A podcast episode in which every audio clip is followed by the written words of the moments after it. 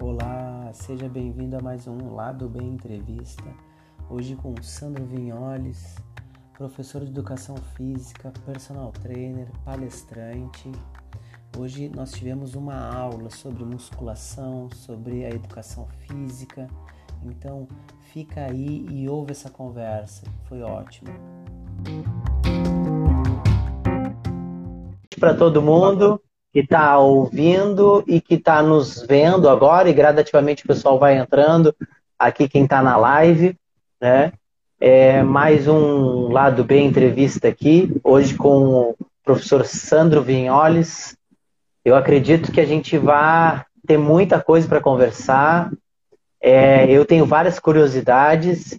E primeiro, é, Sandro, o lado B ele tem a intenção de que a gente possa falar sobre tanto a nossa profissão, mas quanto o esporte em geral, com pessoas que estão dentro do esporte mesmo, dentro da prática. Porque a gente ouve muitos é, famosos ou pseudo é, profissionais que não têm a nossa vivência do dia a dia. Então acabam falando coisas que são distantes do que a gente vive no dia a dia da profissão, né? Então, basicamente, o, o lado B é para isso, para que a gente possa falar com as pessoas que estão ali, que agregam para os seus alunos, para a comunidade, de uma forma geral. Então, eu gostaria, para a gente iniciar, Sandro, que tu desse uma breve apresentação de quem tu és, Sandro. Tá. E, inicialmente, eu queria agradecer a oportunidade, Rogério. Estou acompanhando o teu trabalho, vi que tu já trouxe o Christian, trouxe outros colegas, o Eduardo, caras que surgiram ali da minha base, né? que eu tive o orgulho de fazer a formação desses grandes profissionais e de trabalhar contigo também, te conhecer. E eu queria agradecer né, a oportunidade, até porque quanto mais a gente puder falar e divulgar, e aí fica o meu alerta aqui para o pessoal que está chegando, dá aquele likezinho, que isso é importante para o algoritmo, encaminha para as pessoas que vocês querem que ouça essa live, porque a gente vai falar muita coisa aqui e coisas que vocês não vão encontrar dentro da universidade, não vão encontrar dentro de livro. Eu vou trazer bastante informação, né? É uma característica minha. Eu sou o Sandro Vinholes, tá? Para quem não sabe, a minha formação é na ESEF, Escola Superior de Educação Física, é uma universidade federal de Pelotas. Ali foi a minha formação. Tive o prazer de ser professor. Logo no que eu me formei, eu fiz um concurso, passei, né? E fui professor dessa, dessa mesma instituição. Posteriormente, dei aula em várias instituições de, de caráter privado, entre elas a última, o, a, o EAD Claretiano, que é onde eu consegui dar várias disciplinas e, e formar vários é, acadêmicos de educação física. Ah, o meu pós-graduação é em personal trainer, consultor de, e consultor de esportes, tá? Ah, nutrição avançada e suplementação, e drogas no esporte, teste antidoping. Tá? Além disso, eu também tenho uma especialização em AD em fisiologia do exercício. Tá? Uh, uma coisa que é importante deixar claro, né, que essa minha formação pela é, Escola Internacional de, de Nutrição e, e Esporte uh, e Performance Humana, tá? É, ela realmente é a grande responsável por grande parte do meu conhecimento, até porque a gente tem acesso a coisas que hoje são faladas, como isolador de miostatina. Eu concluí ela lá em 97, né? E eu fui receber depois de formado. O que que aconteceu? Já via lá o IGF-8. Parou. Só um, só um pouquinho. Só um pouquinho. Tu falou é, formado e aí depois trancou. Tá. Então, por exemplo, é, é, em 97 a gente já estudava, já havia falar sobre isoladores de miostatina, IGF-8, do estudo do Dr. Lee, tá? que é um médico que trabalha junto à instituição americana. Então, é, o que quando chega para a gente aqui é 10 anos, tá? A diferença é mais ou menos essa, só para deixar claro. Mas, como eu disse, então, essa é a minha formação. É, sou um atleta, tá? Fui um campeão de bodybuilding por oito anos invicto, eu ganhei de 2005 a 97, tá? É, já pratiquei outros esportes, gosto de lutar, gosto de fazer outros esportes, já joguei futebol, tá? Então tenho um histórico. Dentro da área de educação física, eu nunca e de maneira nenhuma fui limitado, tanto que eu sou chamado até em alguns congressos de medicina que eu, que eu tive o prazer de assistir. Tá? É, além dessa minha bagagem interdisciplinar, é, eu também dei aula em escola, dei aula para 150 crianças de rua no Instituto de Menores, e isso na época que eu era apenas um acadêmico, eu entrei como estagiário, eu e o Guilherme, um outro colega meu, e demos aulas para 150 crianças de ruas, que foi, foi um, uma bagagem fenomenal dentro da parte de licenciatura. Para quem não sabe, a minha formação é licenciatura plena em educação física, então, ou seja, é licenciatura e bacharel. Ótimo, ótimo, Sandro. E, e então, já, olha só, tem muita coisa aí, né, para puxar. Eu, é, assim, cada pessoa que, que vem aqui, que, que a gente conversa, cada pessoa traz algo mais é, à flor, assim, que é aquela coisa que eu começo primeiro. E eu tenho, eu, eu vou puxar muito essa, essa tua parte técnica, científica. É, Sandro, como tu vê hoje a educação física? Isso eu perguntei para outros professores de diferentes formas. Mas vou perguntar para ti. Como tu vê a formação de novos professores de educação física e para que eles já se formam e com qual intenção tu vê eles se formando? Vou te dar um exemplo.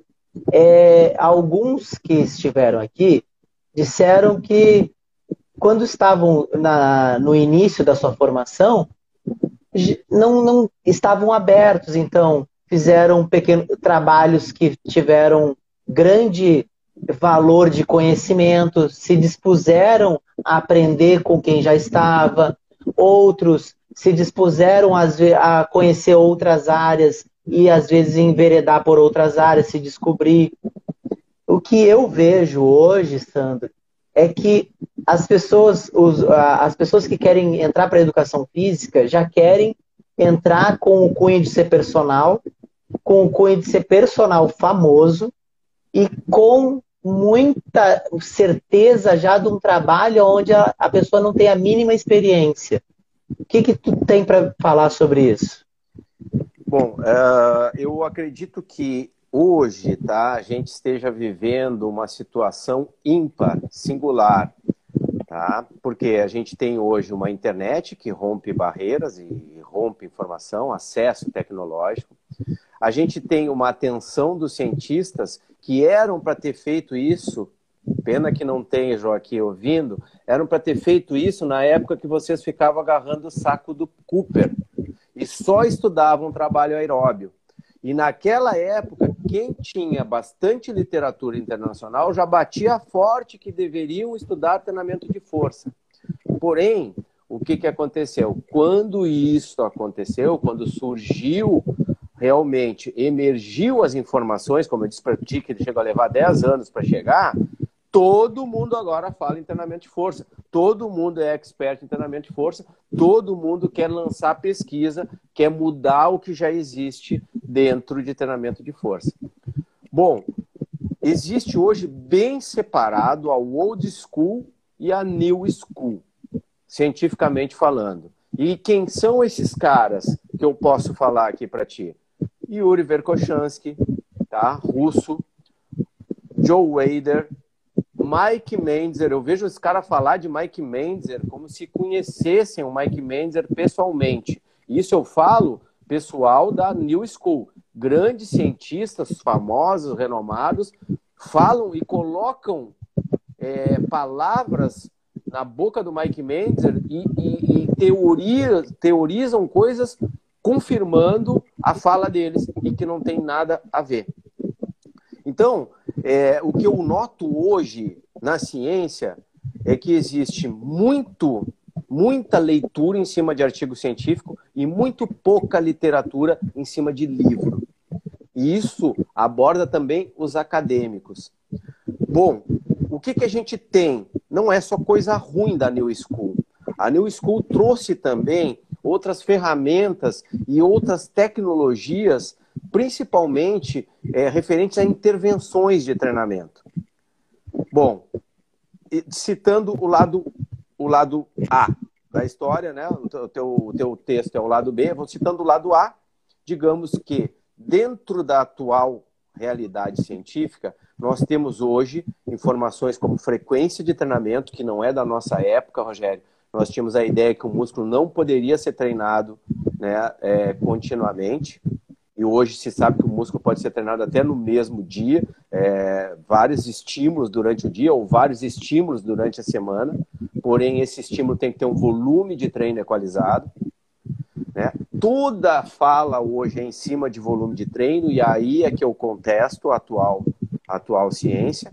Por quê? Porque se nós pegarmos a old school, esses autores, esses foram uns que eu citei, tem Arthur Jones, tem vários. Se nós pegarmos esses autores, eles são é, é, muito coerentes a fala deles sobre a relação de intensidade de esforço. Tá? São muito coerentes. E eles dissociam intensidade de volume. Não é a mesma coisa, não é linear e muito pelo contrário. Todos os estudos mostram que é inversamente proporcional. É, trazendo para uma analogia para quem não é da área, né? Trazendo uma analogia, é nós fazemos o seguinte comparação. Nós temos uma bateria de 100%. Nós começamos a usar o aplicativo não vai ficar no 100%. Então, ou seja, tu entrou numa sessão de treinamento, tu entra com 100% de energia, de desempenho. Você começou a aumentar o volume de treinamento, seja ele em tempo, em, em séries ou em repetições, você vai ter uma, uma curva de perda. Isso é lógico, a energia não é sustentável, nem o ATP é sustentável. Ele está sempre renovando, mas ele não consegue, ele vai gerar um, um, um déficit. Então, essas coisas é, ficaram muito mal informados, trouxeram muito conflitos e muitas verdades absolutas. E isso eu acho o grande perigo da atualidade. A gente sabe que existe um volume dependente. Isso a gente nunca falou. E aí o que, que acontece? Voltando agora à tua pergunta, o acadêmico de hoje, como é que se vê em relação a isso? Cara, ele vê, ele é um cara que ele não tem aquela literatura que eu te falei, Rogério, ele não leu aqueles livros, ele não leu aqueles autores, mas ele leu os artigos dos nossos é, Brad Schoenfeld, o De Salles, é, vários outros grandes é, pesquisadores da New School, o, o, Beto Simão, que é fantástico, o Beto Simão é, é um cara muito coerente, né, na minha opinião, destes caras todos, colocando o Brad Schoenfeld, colocando todos esses caras, para mim o Beto Simão é o cara mais coerente dentro da New School, porque ele tem raiz na Old School, tá? E ele é um cara muito, é, eu diria assim, ó, ele é muito coeso. Ele não tenta defender uma nova realidade, ele tenta manter a fala sem perder a coerência. Ou seja, não é tu chegar distorcer uma situação, ah, a intensidade faz parte do volume. Gente, isso é uma forma de ratamés de 2007. Volume de treino, volume de treino é série, vezes repetições, vezes intensidade. Sim. Sandro, e como tu vê isso dentro da sala de musculação? Essa questão volume e intensidade, que cada um fala uma coisa e cada um puxa para um lado e não se tem uma, uma questão. Porque eu vejo assim, ó, Sandro, é, eu vou dar ó, a minha percepção, né? Eu vejo que isso não é muito claro como metodologia do, do local. Por exemplo, tem uma, uma academia específica, isso não tem como uma metodologia de vamos trabalhar de de um, com um certo volume ou com uma certa intensidade, até porque, já dou um exemplo né, da minha pergunta. É, hoje eu, eu, eu estou em uma academia com, que é uma rede. E é, são academias muito grandes, com volume de pessoas muito grandes. Então, não, não tem muito espaço em si, vazio assim, para tu poder efetuar um treino, por exemplo, old school, que leva tempo, que tu faz muito. E, e aí eu, eu, eu, eu te pergunto, Sandro, pela realidade do que a gente vive, qual treino é não o melhor, porque muita gente vai ficar, ah, o melhor ou o pior. Não, mas qual seria a forma ideal hoje de a gente conseguir fazer com que a, a academia ela funcione de verdade, que as pessoas possam ter o tempo de treino, possam usar os aparelhos, mesmo cheia, mesmo lugares grandes, é, tocando nesse assunto intensidade, volume, essa, essas questões que às vezes não estão muito claras na forma de treinamento dentro de uma academia de musculação. Olha, Rogério, é, em 2017 começou todo esse murmurinho do volume.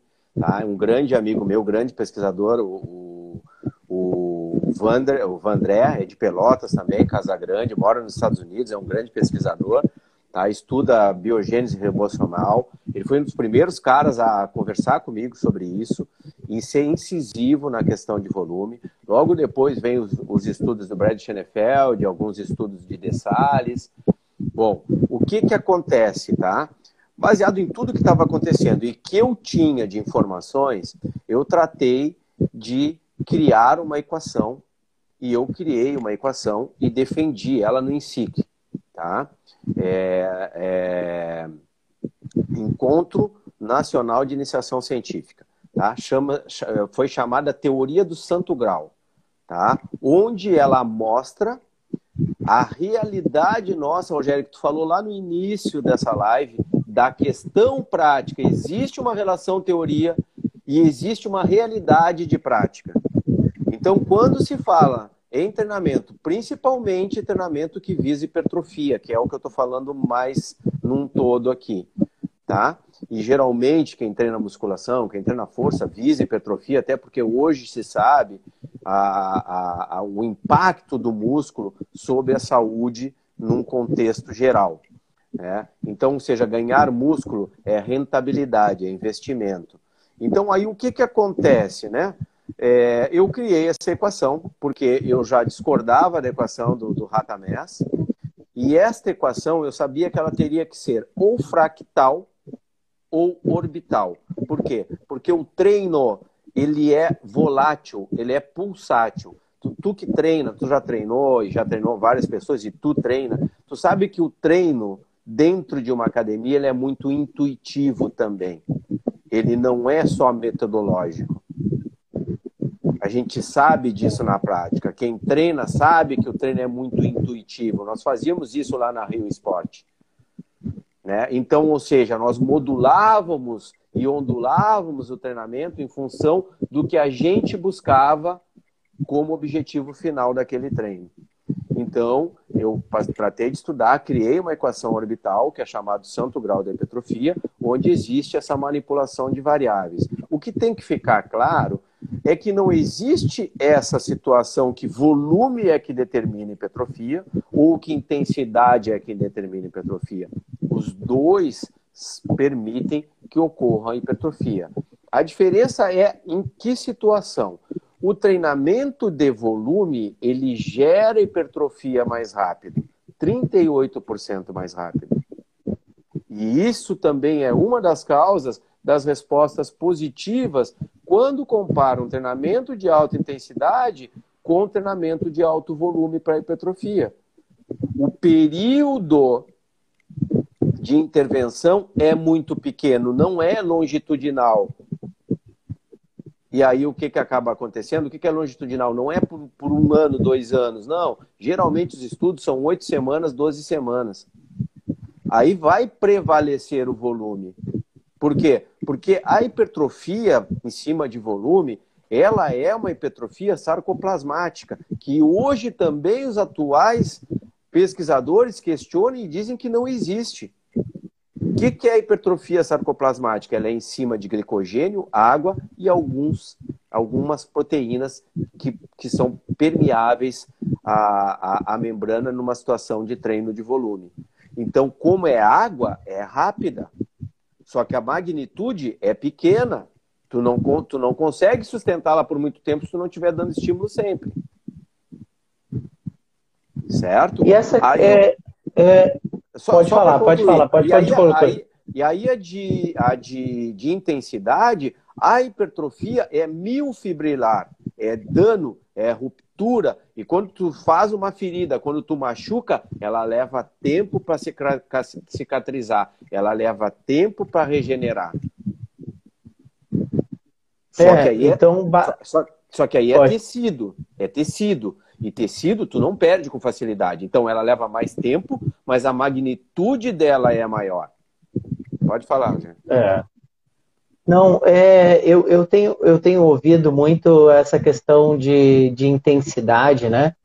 E eu, eu acho muito interessante isso, né? Da questão intuitiva, da questão. Mas eu, eu queria saber de ti, que é um estudioso disso, de tudo isso, é, como. É, vou fazer uma pergunta muito específica. É, o que, que tu acha da relação de intervalo entre as séries da, da, da do, entre, entre as séries do, do, do exercício?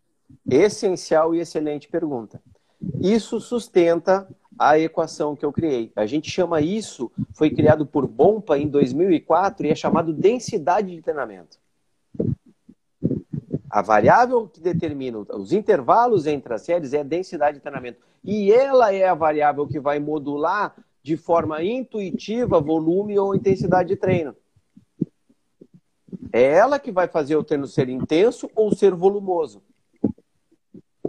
E aí, e... voltando à nossa fala, o, que, o, que, o que, que eu quero que entendam? Você vai hipertrofiar por volume, você vai hipertrofiar por intensidade, porém, o que, que acontece? O que tem que ficar claro é que existe o que a gente chama, e Maiara é o nome do, do, do, do pesquisador, tá? em 2017 ou 2018, MRV.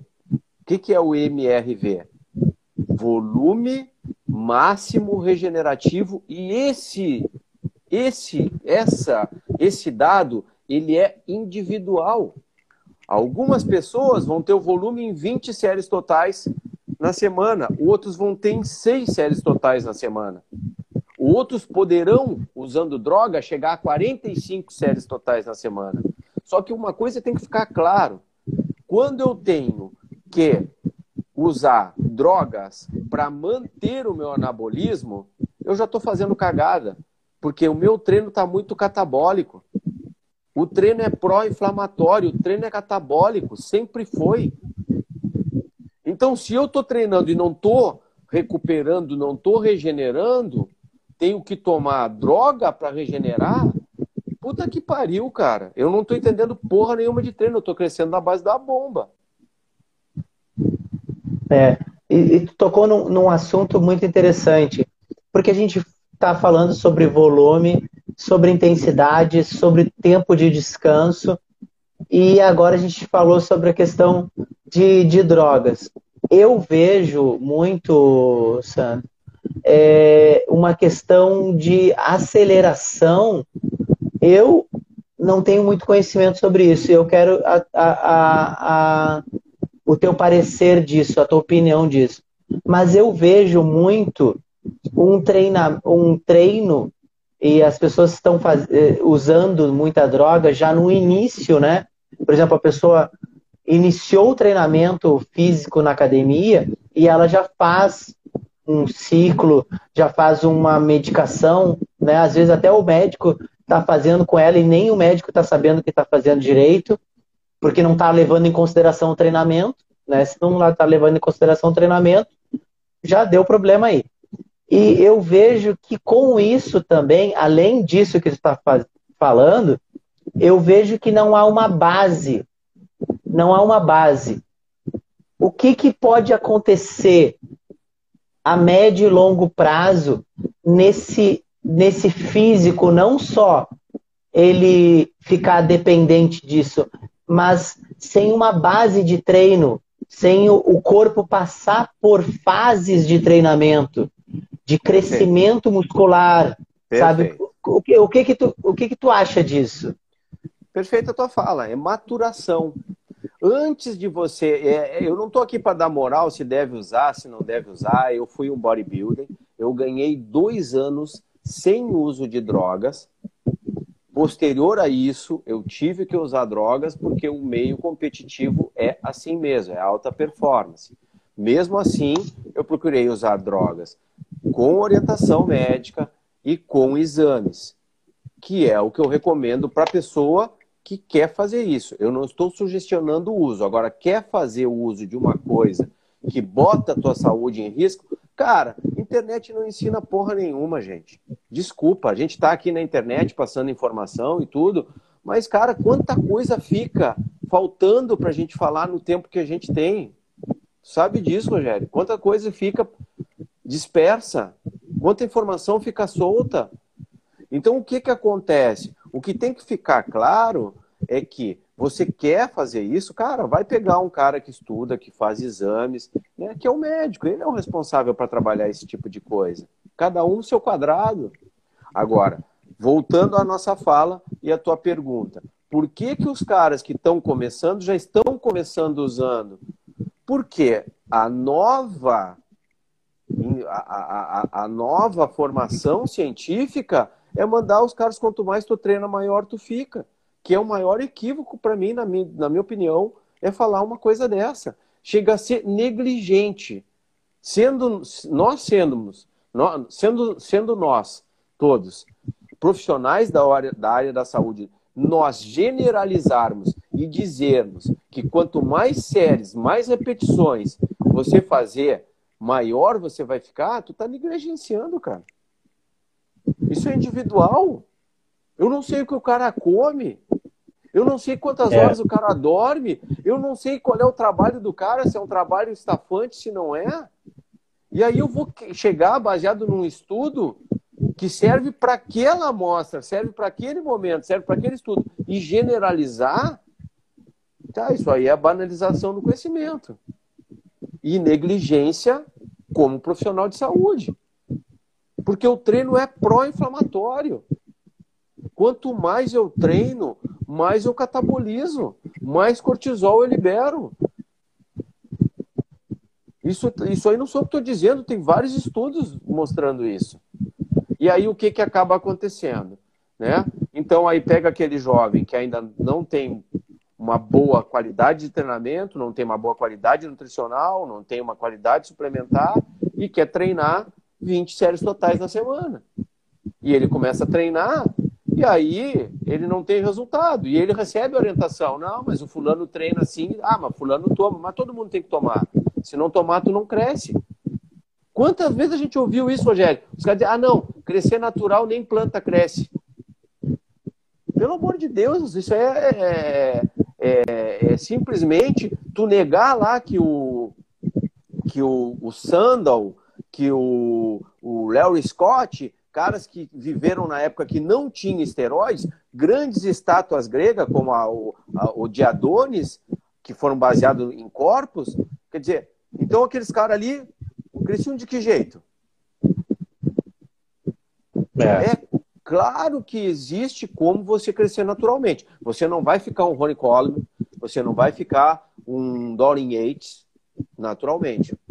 Tranquilo. Mas também não podemos dizer que você não vai chegar num físico bem próximo ao físico só, de um Arnold Só um pouquinho, só um pouquinho. Parou. Tá. Trancou? Esse está funcionando aí. Aqui, para mim, tá Aí, normal. aí, pode continuar.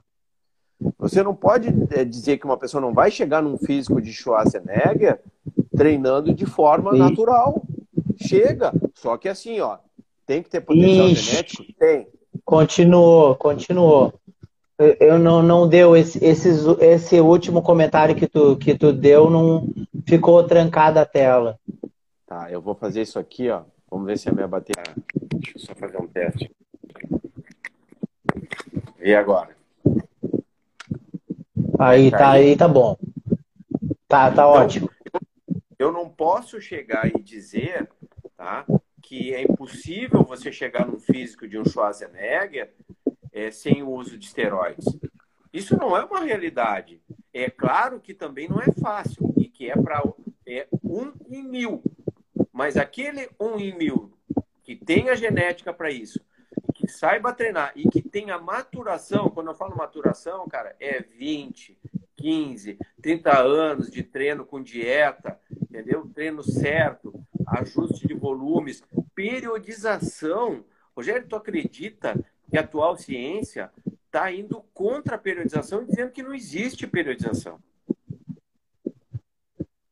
Por quê? Porque quando, quando tu chegar ao ponto de tirar a periodização de treinamento, fica tudo volume. Isso chama-se viés da confirmação.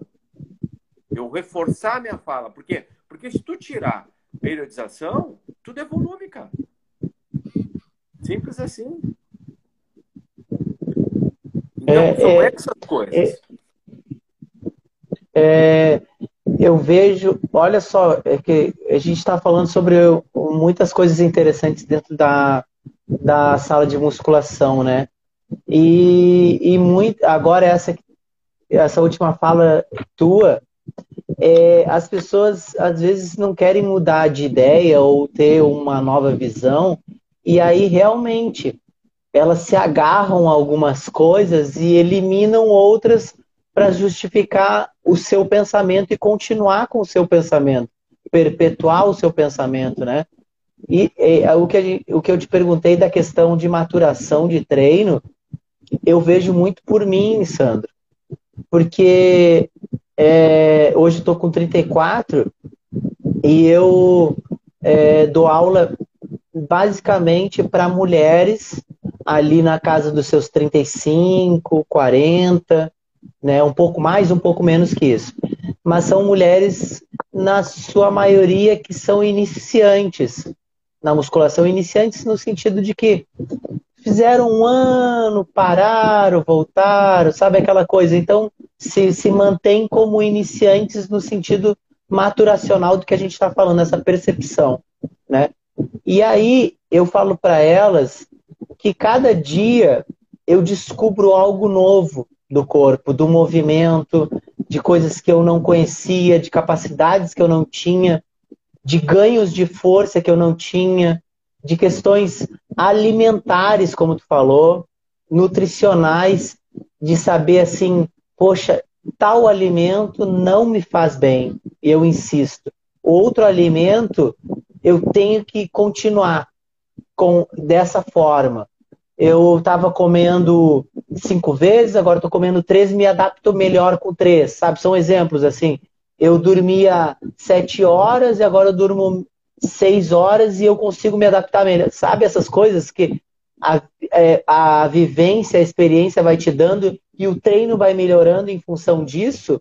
E eu acho que isso, Sandro, é pouco falado. O que tu falou da questão de, de, de 10, 20, 30 anos, sabe? A, a musculação ela é muito vendida a um mês, 30 dias, projeto 30 dias, projeto uma semana, projeto duas semanas, vou mudar a tua vida, tu vai ter o corpo de não sei quem. Aí fica difícil, aí realmente fica difícil. não é? Tra tra trazer tudo isso e mostrar que a musculação, como vários outros exercícios, várias outras atividades, ela precisa de um tempo de maturação e quando tu tiver um, um, amadurecimento maior, cada vez tu vai ficar melhor e tu vai ter mais coisas para incrementar, tanto questões nutricionais, tanto volume, intensidade de treino, quanto sono e até, se for necessário, se for necessário, aí sim o uso de drogas, mas depois de muito conhecimento do teu corpo. Perfeito, é a maturação. É, o que, o que, que eu já consegui tirar da cabeça de vários adolescentes, né, dessa geração o uso de drogas. Por quê? Porque eu conversei com eles isso que tu está comentando e mostrei na prática de, cara, me dá uma chance. Deixa eu trabalhar contigo uma semana. Deixa eu trabalhar contigo 30 dias. E ver se o teu corpo está respondendo. Só que o que, que foi o meu trabalho? O meu trabalho foi justamente cortar o volume de treino. Por quê? Porque tu pegava, teve um rapaz de 16 anos, cara, ele treinava mais que o Dorian Yates, que é seis vezes Mr. Olímpia, e que também usa drogas e, e vive só para aquilo. O cara é um profissional. O guri treinava seis vezes, um volume seis vezes maior com 16 anos. E aí, como é que ele vai hipertrofiar? Usando anabolizante, não tem como se hipertrofiar, né? Se hipertrofiar. Uma fala que eu achei interessante, bem colocada por ti, e que corrobora com tudo que a gente viu aqui, é a questão intuitiva, que nem tu falou, é, é o feedback e o, a, a, a, o, o grau de relação paralela entre treinador e treinado é direto o feedback do treinador treinado e o feedback das respostas do treinado para o treinador e que vão fazendo ocorrer todas essas modulações e frequência. Por isso que eu sabia que uma equação, em hipótese alguma, poderia ser linear. Ela é relativa. Ela é uma, uma equação que trace treino, ela é relativa. Ela é relativa ao biorritmo da pessoa naquele momento, ela é relativa ao perfil psicológico da pessoa, ela é relativa à resposta fisiológica da pessoa, ela é relativa ao ambiente onde essa pessoa está treinando, ela é pulsátil, por quê? Porque, como tu falou, ela é intuitiva. Tu vai lá e diz assim, ó, vai lá, fulano, faz isso, e tu vê que não, não rolou. Aí tu não, não vão por aqui, vamos por aqui. E aí tu vai por aqui, tu diz, é aqui, beleza. Vou manter esse, essa metodologia hoje, vou usar esses princípios de treinamento. Então, quando a gente traz um, um, uma biologia relativa para uma situação cartesiana linear, cara, para mim só aumenta a margem de erro e tu passa a criar verdades absolutas. É, é verdade. E, e, e a musculação hoje, é, por exemplo, a gente está conversando aqui sobre questões práticas dos nossos alunos. Eu vejo muito, hoje tem vários canais é, no YouTube e principalmente aqui no Instagram, onde a gente está, e no podcast, que a gente também está aqui, quem está, quem está ouvindo aqui pelo Spotify o nosso, nosso podcast lá do B, eu tenho visto que muitos, muitas pessoas que estão envolvidas no bodybuilding e competindo estão dando exemplos de treinamento e não estão se preocupando, muitas vezes, com intenção ou sem, de colocar isso e dizer e frisar assim, ó, isso acontece neste meio aqui. Todos nós somos atletas, todos nós temos um, um modelo de vida e um cronograma de vida, uma organização diferente do que tu, que é praticante da, da musculação na academia e etc e tal. Por que, que eu te digo isso, Sandro? Porque eu vejo muito hoje pessoas famosas do meio do bodybuilding, pessoas famosas, atletas, dando muitas dicas de coisas que não cabem para as pessoas que são praticantes reais da academia. Porque não, é, é, é intangível a, a, a distância do exemplo que a pessoa está dando para a realidade que a outra pessoa tem. Bem colocado, o que, que tu acha sobre isso? E aí, nesse ponto, eu aplaudo e dou razão para a nova ciência. A nova ciência, né, essa New School, desses caras que eu citei, De Salles, o, o, o Vandré, o, o Brad Schoenfeld e outros grandes pesquisadores, eles se aproximaram desse tipo de grupo. Tanto que hoje, o que, que a ciência defende? O treino não tem que ser até a falha, o treino não tem que ter cargas altas, elevadas, o treino tem que ter um volume maior. O que, que acontece com a pessoa menos condicionada? Ela não consegue treinar em alta intensidade, mas ela consegue treinar mais, descansar e treinar mais. Entendeu? Ou seja, nós pegamos um, um, um garoto que está começando, uma, uma menina que está começando, nós vamos jogar um full body, ela vai trabalhar todo o corpo num dia, né? depois ela vai ser dividida em superior e inferior, e depois vamos segmentando o treino dela. Quando a gente está segmentando, é para poder aumentar a intensidade. Então a gente vai rompendo o volume. Só que no início é um volume total, é o full body. Por quê? Porque ela fazer três séries de 10, tá? ela consegue fazer para cada agrupamento muscular, três séries de 10. Agora, se ela tivesse que fazer três séries de seis repetições bem pesadas, com pouco descanso entre as séries, talvez elas não conseguissem nem completar o. Então, ah, isso ah, é uma. Isso é uma, uma é, como eu disse, tudo tem seus prós e contras, e, e, e, tem muita coisa que eu aprendi com essa turma nova da ciência. E, e, uma das coisas que eu valorizo muito do trabalho deles é esse lado aí. Por quê? Porque a, a pesquisa hoje, ela não está para o bodybuilding. Até tem algumas pesquisas com bodybuilding, mas aí já não bate com o que os caras falam. Agora, as pesquisas de hoje são para pessoas normais a uma pessoa normal, ela não sabe entrar na falha, ela nem consegue sustentar uma falha. Entendeu? Um, é. um, atleta, um atleta já tem experiência, ele já, ele já testou, ele já se desafiou várias vezes, ele consegue sustentar. Uma pessoa acha que falhou e não falhou. Quem falhou foi a mente dela e, e não ela entrou na falha. Então, o que, que eles dizem? Cara, vai na submáxima faltando lá três, cinco repetições para te falhar, na verdade a ciência diz de duas a três repetições para te falhar, já é o suficiente para gerar hipertrofia. Então, isso é um lado bom da ciência atual. Por isso, tem de volume, alta intensidade. Poucas pessoas têm condições de treinar em alta intensidade. É, isso eu vou, eu vou só te interromper para isso, para a gente não sair desse gancho. Uma das críticas que eu tenho, Sandro, que eu vejo muito na academia aqui no Rio, e, e eu tenho poucas pessoas para poder discutir sobre isso. São poucas pessoas qualificadas para poder treinar em alta intensidade. Então, subentende-se, subentende-se que elas vão ter um treino com maior descanso entre as séries, elas vão ter várias questões ali, né? E o que, que acontece hoje que eu vejo de uma forma geral? As pessoas acham, algumas, né? Principalmente aqueles que treinam só, né? Que treinam sem acompanhamento algum. Eles acham que estão treinando em alta intensidade, eles estão descansando demais entre as séries, né? E eles estão exato, descansando demais, fazendo um treino que eles estão contando as repetições, não de acordo, porque é que nem a gente falou.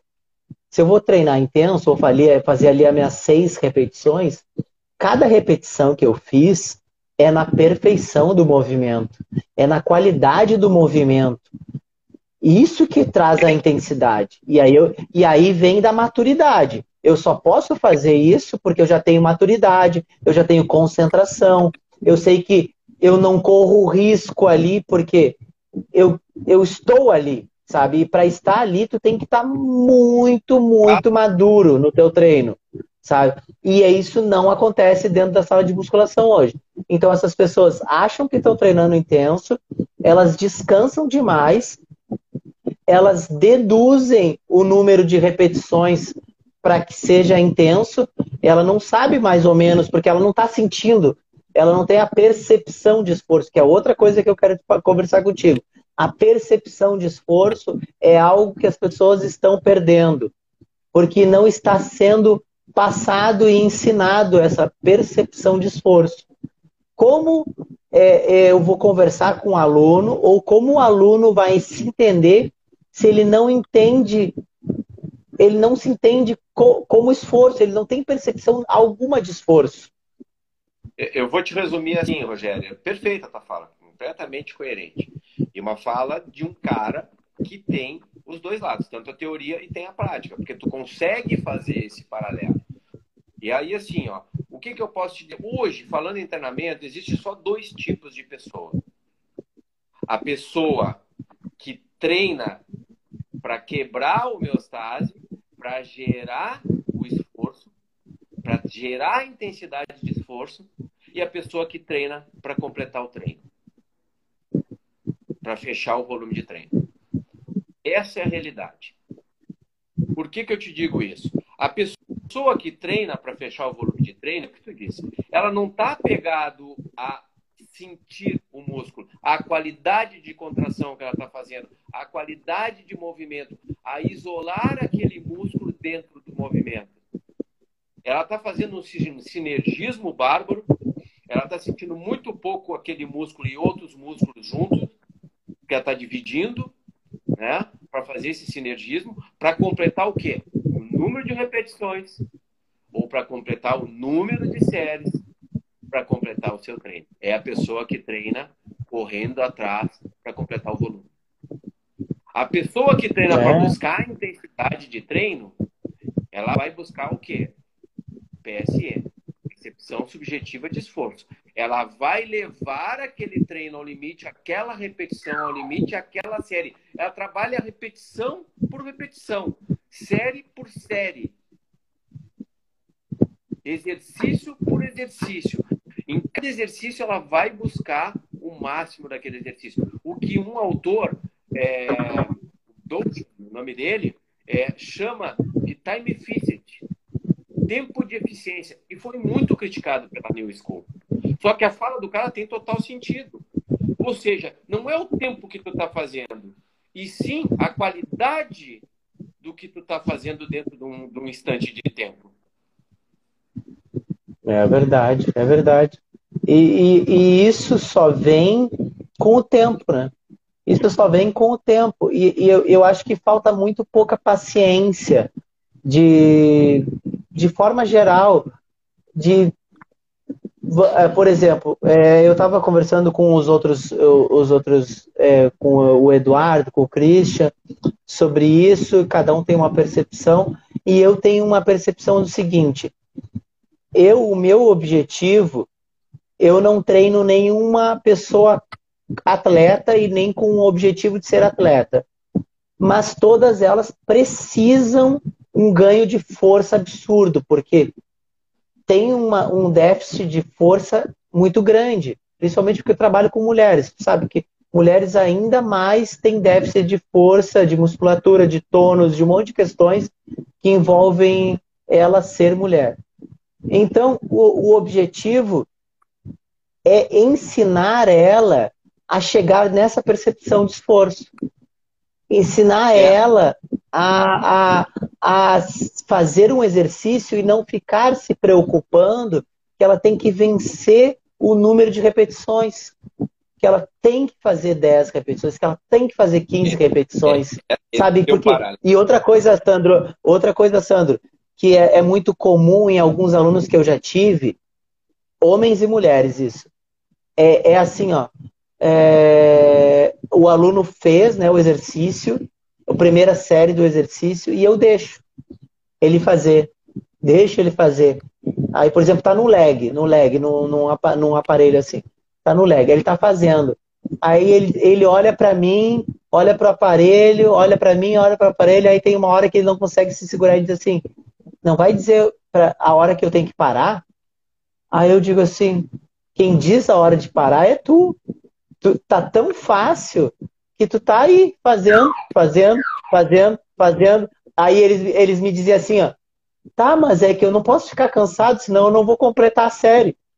E, e eu digo, mas quem disse que tem que fazer? Tem que fazer esta primeiro. Exato. É aquilo que eu te falei, só existe dois tipos de pessoas. A que corre para completar a série e a que corre para gerar intensidade de esforço, para gerar o que a gente chama entalpia, a segunda lei da termodinâmica. Entalpia é o que manda em treinamento. Um treinamento ele tem que gerar entalpia, porque no momento em que ele gerar entalpia, que é uma desorganização metabólica, ele vai obrigar o teu corpo a se reorganizar e gerar a tão querida, né, ganho de hipertrofia, ou, o tão procurado ganho de resistência, ou tão desejado capacidade de suportar níveis de acidose formadas pelos prótons de hidrogênio. Entendeu? É. é essa que é a real. Só tem dois tipos. Aquele cara que entra para completar carnê e aquele cara que quer o jogo de camisa suada. É, e, e com isso, Sandro, isso é olha que interessante, as coisas vão surgindo.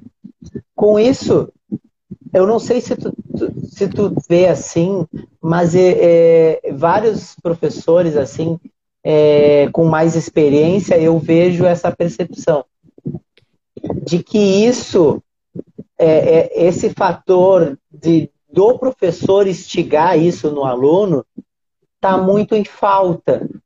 E há muito sobrando isso em outras atividades, como os cross-trainer, que tem, não é só o crossfit, né? Tem vários aí agora de, de, que derivaram, que são genéricos, são tudo.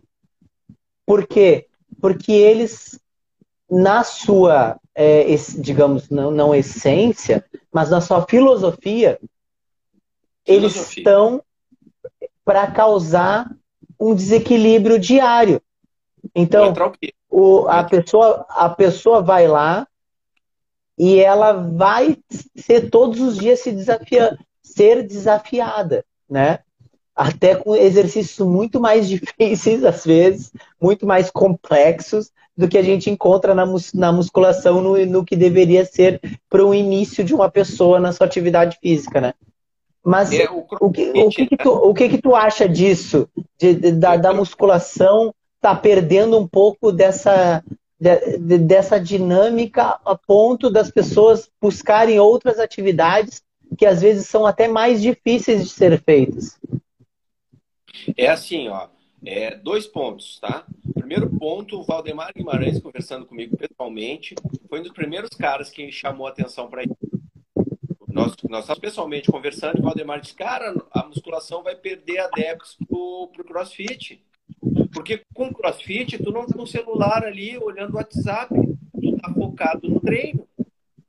Porque o crossfit tem intensidade determinada tu vai buscar a intensidade, tu não vai buscar o volume.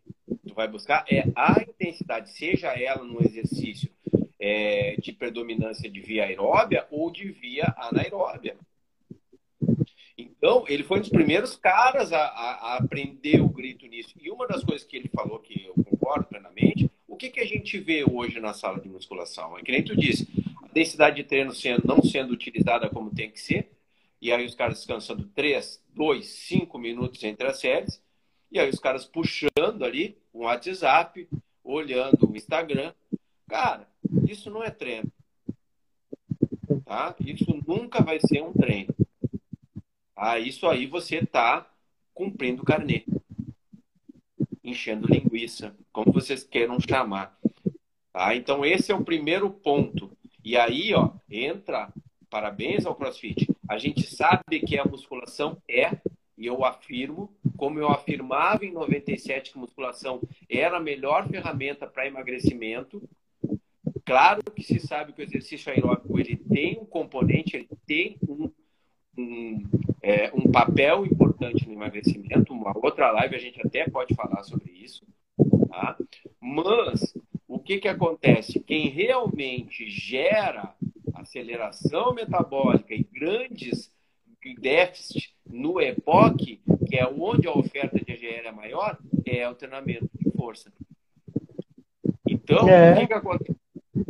O porquê que eu estou falando da, da, questão de emagrecimento, onde a gente está falando no, na questão de força? É que a musculação é o carro-chefe, não adianta, pode surgir a modalidade. Cara, a, a musculação sempre é o carro-chefe, eles não deram atenção, Tá? Esses caras hoje que estudam musculação, eles estudavam trabalho aeróbio. Porque, porque era a bola da vez. tudo era trabalho aeróbio. Aquecimento, trabalho aeróbio. Condicionamento cardiovascular, trabalho aeróbio. Qualidade de vida, trabalho aeróbio. Ah, musculação. Ah, musculação é muito empírica. Só que não era empírico. Eles não leram. Eles não leram Arthur Jones. Eles não leram Mike Mentzer. Eles não leram é, Yuri Verkhochansky. Cara, desculpa. Não é a musculação que é limitada. Eles são limitados. E eu abri várias vezes, Rogério. Disse assim, ó, tô aqui para discutir com quem quiser defender volume para mim. Vê se vem algum deles. Não, teve um que chegou a marcar a live comigo, desmarcou minutos antes. Eles não vêm para discussão. E eu acho que discussão acadêmica, porque eu nunca ia faltar com respeito com nenhum deles, é muito importante. É engrandecedor para ambos, principalmente para quem está assistindo. Mas ego é ego, não adianta. Agora, então voltando. Então, quando a musculação começou a aparecer, quem foi as modalidades começaram a surgir? Bom, o pessoal começou a migrar da ginástica para a musculação, porque a musculação estava dando resultado. Surgiu os pump. Lembra? O que, que é um body pump? O que, que é um lift? Uma aula de musculação dentro da aula de ginástica. Eu diria que este aqui é a célula mãe do CrossFit. É verdade. É verdade. Ah, é a célula mãe do CrossFit. Por que, que vem o CrossFit? Justamente porque o funcional estava perdendo, o funcional estava perdendo espaço para quem? Para a musculação. Quando o funcional começou a perder espaço para a musculação, entrou LPO dentro da aula de funcional. E surge então os cross trainers. Surge então os crossfit. A mãe de é todo mundo, a melhor atividade, a atividade com maiores a, a, é, prospecto relacionado a condicionamento e saúde é a musculação, tanto que ela é utilizada por todos os outros esportes. Com exceção Exatamente. xadrez, que até, com exceção xadrez, que até hoje eu não entendi por que, que é esporte. Não desmerecendo quem joga né? É, não, mas isso é, isso, é, isso é verdade, Sandro. O, eu, eu aprendi isso, né? Eu aprendi isso. Que a musculação é a mãe de todas as outras. Não existe e não tem como. É, não há argumentos que, que, que, que façam dizer que há outra atividade que dê tanta base para que para as outras atividades. Eu vou te dizer assim, aí eu vou entrar num outro assunto contigo. Olha que legal, que interessante. Olha quem está aqui, o Christian aqui falou com a gente. Mandou foguetinho. Monstro. O meu amigo professor Nerli Dornelles aqui também. É, Grande fera, meu amigão. E olha só, Sandro. É... Por que que tu acha, com a tua experiência que tu tem, né? Assim, por que que tu acha que a musculação, como tu falou, ela tá dentro dos outros Por que que tu acha que a musculação ela demorou tanto tempo para ser colocada dentro dos esportes? Por exemplo, futebol. Futebol é um, é um esporte, um esporte nacional. E é o esporte que tem mais dinheiro, tem mais investimento. Mas se tu olhar historicamente, a musculação, o trabalho de força é muito recente dentro do, do, do futebol não é? E sempre se teve, sempre se teve aquela coisa assim, pessoal, ó. Pode falar. Pessoal, tá? pessoal aqui, ó, toquem aí no coraçãozinho, mande direct para valorizar o trabalho do, do Rogério, né, para as pessoas acompanharem e para o logaritmo reconhecer esse trabalho digno dele. Pode falar, Rogério. Ah, eu também agradeço. É, porque porque, que, porque tinham muito assim, ó, no basquete, por exemplo, também, eh, no vôlei, mas é, tá. eu, eu ouvia muito isso de, de que, ah, o, o, o, fulano vai ficar muito pesado.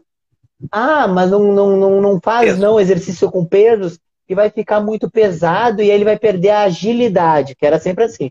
E sempre uma coisa muito, muito mal explicada, né? Vai atrapalhar o crescimento dele. Exatamente. Ele é muito novo, Exatamente. o crescimento dele. Então, ele, assim, é, ele não vai crescer. vem da desinformação e também da falta de metodologias. E aí entra o suporte científico. E aí entra toda a relação empírica também. Uma das coisas que a ciência é, perdeu o respeito, e eles deveriam respeitar demais, é o que a gente chama de empirismo. Esse é o precursor da ciência. Nenhum, nenhuma, na grande maioria, nenhum estudo surge sem ter um embasamento empírico, sem ter alguma realidade de prática. Então, o empirismo é a ciência, é, sem dúvida nenhuma, o precursor da ciência. E é uma ciência aceita pela ciência verdadeira, que é a ciência aplicada na prática. Bom, pegando a tua fala, vou já te dar um exemplo bem simples. Luta. A luta veio dos orientais.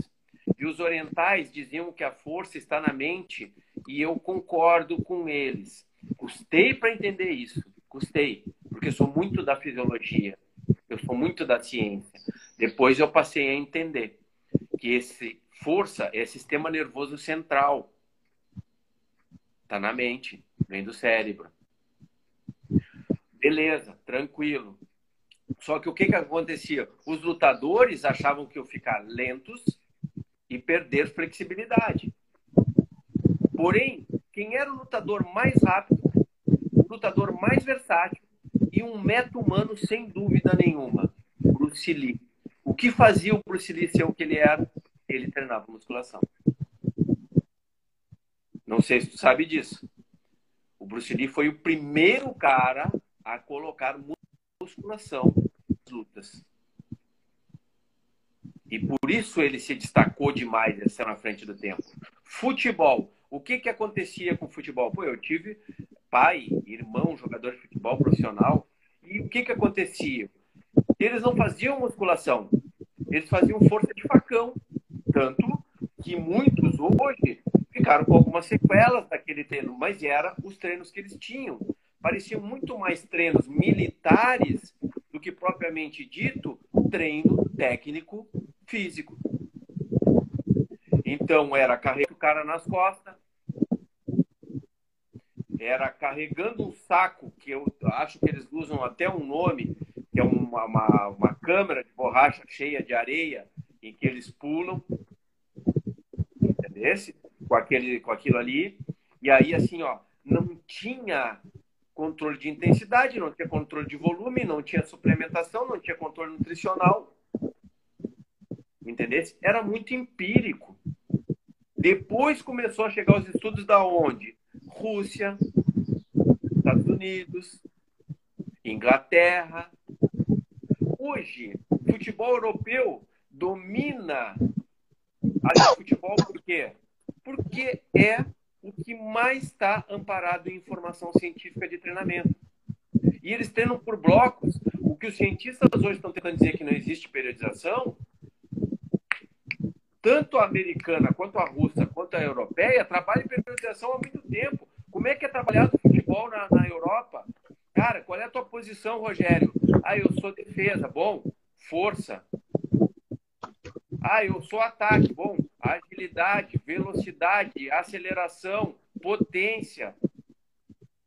Cara, separo pela posição e treinamentos em blocos para aquela posição. Ah, eu sou goleiro. Bom, tu vai treinar impulsão, potência, reflexo, velocidade de reflexo, velocidade de reação. É especificidade. E assim NBA, é. E assim NFL. Os treinamentos são em blocos. Eles não treinam que nem treinavam futebol anteriormente. Pegavam os 11 caras, 23 caras e todo mundo fazia o mesmo treino. Isso é verdade. Isso faz o futebol europeu ser o que ele é. Entendeu? É, o conhecimento muda tudo, né? Tu vai olhar o futebol europeu, como é que é? Cara, os caras têm base estatística. Hoje tudo é análise de dados, tá? E até talvez já estejam utilizando as inteligências artificiais para isso, tá? Então, ou seja, o que, que acaba acontecendo? Tu analisa condição de ganho de velocidade de cada atleta, o tempo que ele leva para ir na linha de fundo, a condição que ele fica com a posse de bola, Entendeu? Quantas vezes ele cai, tipo, sem querer fazer uma crítica ao Neymar, que é um grande goleiro, mas quantas vezes ele cai no campo, se de repente ele não está com deficiência ou de massa muscular para aguentar o tranco, ou se ele não está com problema de estabilidade. Então, e uma, uma, da, é, uma das coisas é que o Nerli aqui falou da, da, da, questão que ele é do meio do futebol, né? Que as coisas foram mudando, que hoje o, cada um, cada atleta tem o seu professor, né? Na, na Europa. E aí, e aí eu vou, eu, eu, eu vou além de que é, um investimento maior na da musculação, treinamento de força, é a prevenção de lesões. Porque um corpo equilibrado, ele tá menos, é, tem menos risco de, de sofrer uma lesão boba. Porque as, a, na, na, na, maioria das vezes, fora as lesões que tu tá em quadra, em que tu tá em jogo, tu se lesiona por dar uma corridinha daqui e ali, tu, tu tropeçou no negócio e teve um estiramento, teve uma contratura, sabe? Porque alguma coisa não estava boa já na, na musculatura. Então a prevenção também é importante, também não é, é, tu imagina tu ter atletas caríssimos parados, é um prejuízo.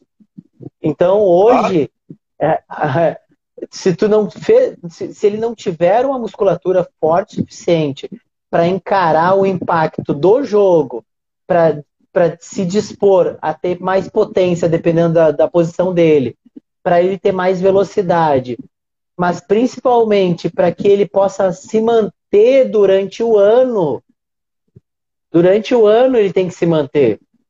Porque o, e, o, o que a gente vê muito é, é, é, jogador desequilibrado. Pode falar. Tá pegando a tua fala, tá? É, a, a, a, cada dia a mais tende a individualizar. Tanto que o professor Nelly ali está falando de cada atleta ter o seu professor. Por que isso? Aquilo que eu falei lá em relação à individualidade biológica. Primeiro princípio do treinamento esportivo, individualidade biológica. Cara, cada um tem uma alavanca, cada um tem uma deficiência. Chega lá, o cara tem encurtamento de femurais, de isquiotibiais. O cara tem é, quadril desalinhado. O cara tem o psoas encurtado. Cara, o trabalho desse cara é diferente. Tem, tem que trabalhar isso aí, porque se não trabalhar, o que, que vai acontecer? Vai acontecer que falou, lesão. É, é. E, e... Essa especificidade que é permitido fazer como? Através da musculação. Eu, eu também acho. Eu... De flexibilidade, outros, né? Claro, é, mas é uma parte importante do trabalho que é muito negligenciado, Sandro. Eu vejo é, muito até hoje. Eu peguei o exemplo do futebol, porque o futebol é o, é o esporte que tem mais reconhecimento, é o esporte de massa, ele é onde tem mais grana, mais investimento. Os clubes hoje eles são maiores, com mais estrutura. Então, o, o, o futebol, querendo ou não, o que o futebol faz, cria-se é, uma notoriedade para que os outros possam seguir. Né? E não é o que acontece, porque não há um, um, trabalho, em muitos clubes que eu já vi, não há um trabalho aonde ainda tire essa, essa, essa, essa crença de que o atleta vai perder o desenvolvimento dele, ele vai perder é, é, performance, né?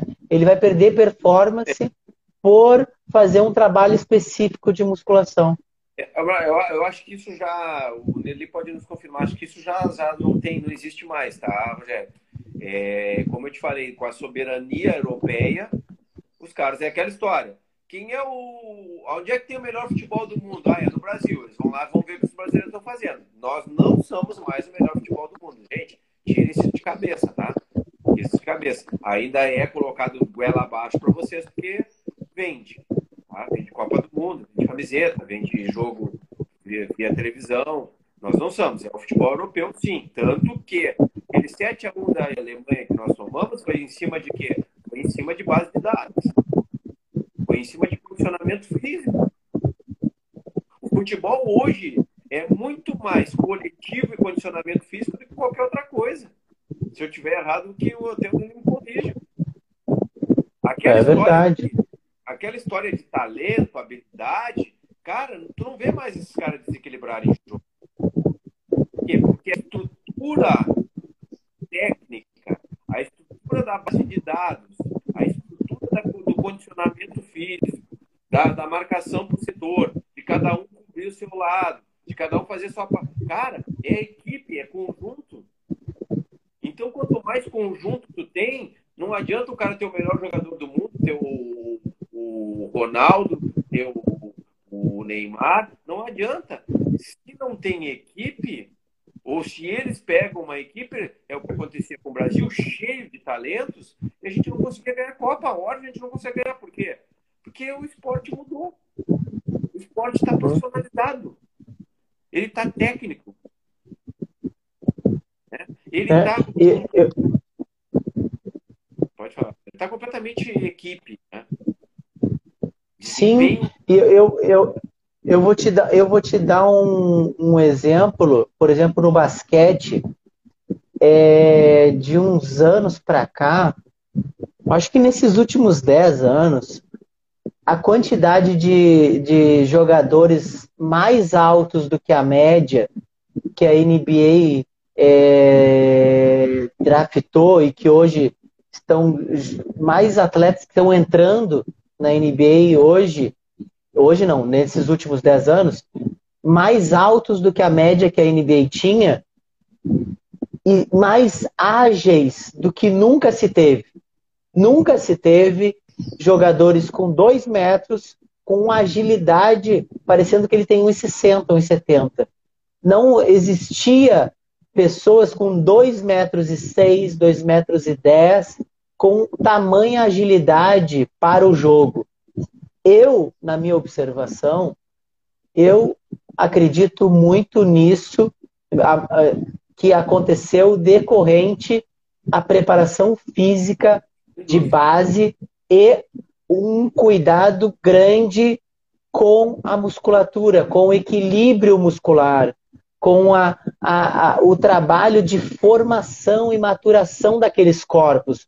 Porque qualquer um sabe que um, um adolescente que já tenha 13 anos e 1,80m, é muito provável que ele não consiga manter a estrutura dele ereta. E por que, que ele não mantém ereta? Porque ele não tem força. Porque ele não tem musculatura para manter. Aí imagina, a gente está falando para manter. Imagina praticar um esporte. Terapeutas têm um papel muito importante nisso aí, tá? Principalmente na base.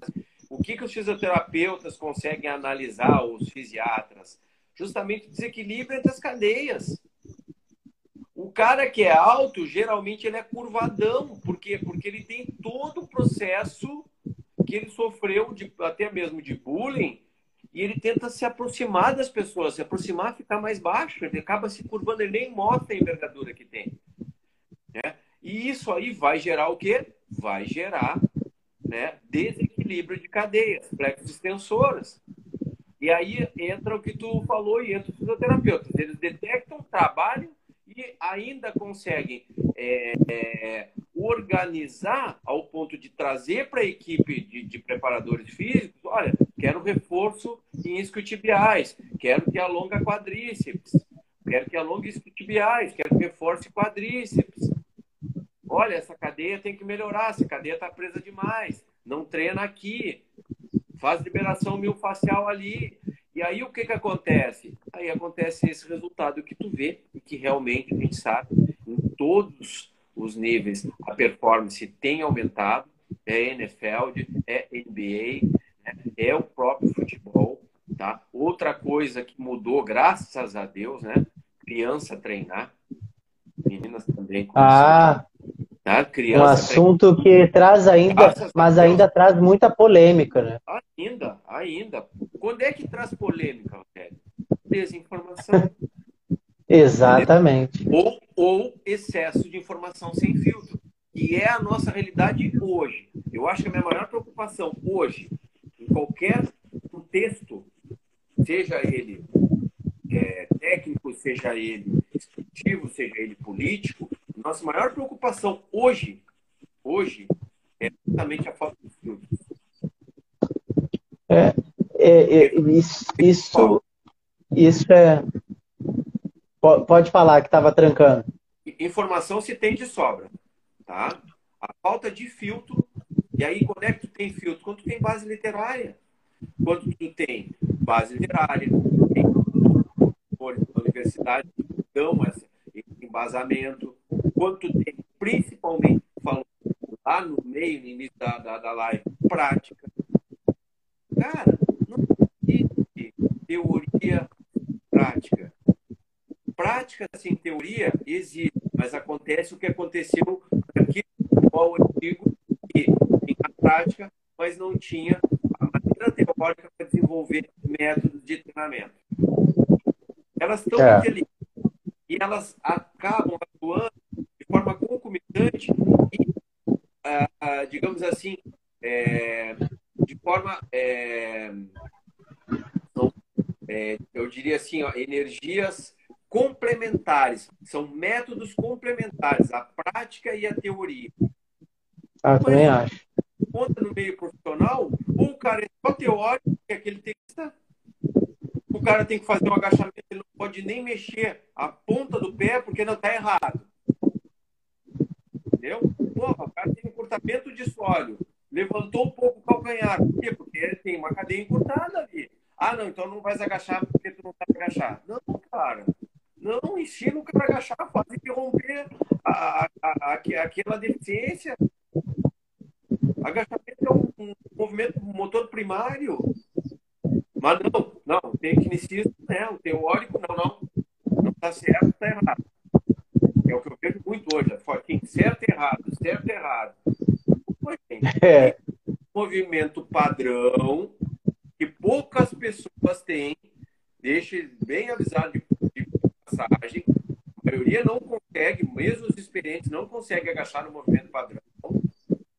E tem as variações do movimento padrão que vão ocorrer variações de eixos axiais em função das alavancas, em função dos encurtamentos, e que nada impede que esse cara desenvolva ao ponto de chegar no movimento padrão, só que tem que permitir ele a fazer. E não dizer, não, isso aqui tu não vai fazer. Assim tá errado. É. É, é, é, tudo uma, uma base, né? É tudo. Eu, eu acredito que a gente tem que ter paciência para fazer. É, essa eu acredito muito que teoria sem prática não, não tem como e prática sem teoria também não tem como, sabe? É, as duas coisas, uma coisa leva a outra. A gente busca e aplica, busca e aplica, aplica e busca, sabe? E, e assim as coisas vão melhorando. Eu conversei com caras altamente práticos. Tá? Vou dar um exemplo. Um cara que foi meu mestre, principalmente na questão de botar em competição. Nunca quis treinar para competir, mas tem uma genética absurda. Eu sou filho de uma mãe negra com um pai branco. Então, eu sou um verdadeiro híbrido. Como diz Tenda, os híbridos são fortes. Eu tenho uma genética absurda. E eu quis competir. E o mestre Puma, lá de Pelotas, foi o cara que me botou em competição e que me ensinou tudo de pose de competição. Posteriormente, eu fui treinado pelo Geraldo também, que é um grande treinador de campeões, foi eu treinei e aí ganhei oito anos em vida. Mas, pegando esse, principalmente o Puma, os dois completamente práticos. Cara, o conhecimento que esses caras têm, não tem livro, gente. Tu não tem a diversidade do conhecimento que esses caras têm. Aí, onde é que eles pecam? se eles tivessem, não muito, não muito, 50% de teoria só, eles iam saber ser convincentes e ter argumentação para defender o que eles sabem que funciona na prática. Ah. E é ah. justamente aí é que faz a diferença do cara que é prático saber a teoria. Por exemplo, isso voltando ao futebol. A gente vê isso no futebol. Treinador, ah, treinador tem que ser da educação física. Ah, cara, os melhores treinadores são ex-jogadores de futebol. são os melhores treinadores. Os caras sabem tudo da prática. Porém, de novo, quando falam teorias, eles sabem ganhar o jogo, não explicar ganhar o jogo. Sim. Opa, trancou? Não, não tá tranquilo. Ah, não, não. Não, não é, é. Eu, eu, eu outro dia é, é, era uma coisa que eu ia, que ia te falar. Outro dia eu estava ouvindo e eu não, não, não tive paciência de continuar. Mas era exatamente um podcast de basquete é, e dois treinadores conversando. E o tema da, da, da, da, da conversa era preparação física. Era, era questão de é, preparação física, mas era falando sobre força. E ainda eu vou te dizer, Sandro, ainda há dentro do basquete ainda muitos, muita falta de conhecimento para aí eu vou te dizer prático. Prático porque essas pessoas estão falando de um ponto de vista teórico e elas pouco experimentaram isso na prática da forma como elas estão falando. É de colocar, colocar mais a força e ficar com menos medo da questão da hipertrofia e de que o, de que o atleta tenha realmente músculos.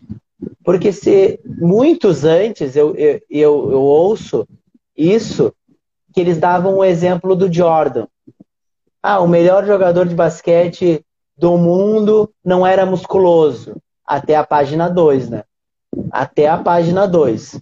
Porque quando ele começou a entender, o Jordan começou a entender que ele apanhava muito, que ele perdia muitos jogos porque ele era fraco, no outro dia, e pode, quem quiser é, achar que está me desmentindo, é só assistir o Last Dance, a última dança, que ele, que é o, o seriado do, do, do, do Michael Jordan. No outro dia, Sandro, ele está na sala de musculação. Ele está na sala de musculação que ele quer ficar forte. Mas pegando esse gancho, eu falo hoje para que essas pessoas que ficam achando que o Jordan era uma pessoa fraca, né? O que, que tu acha do LeBron James?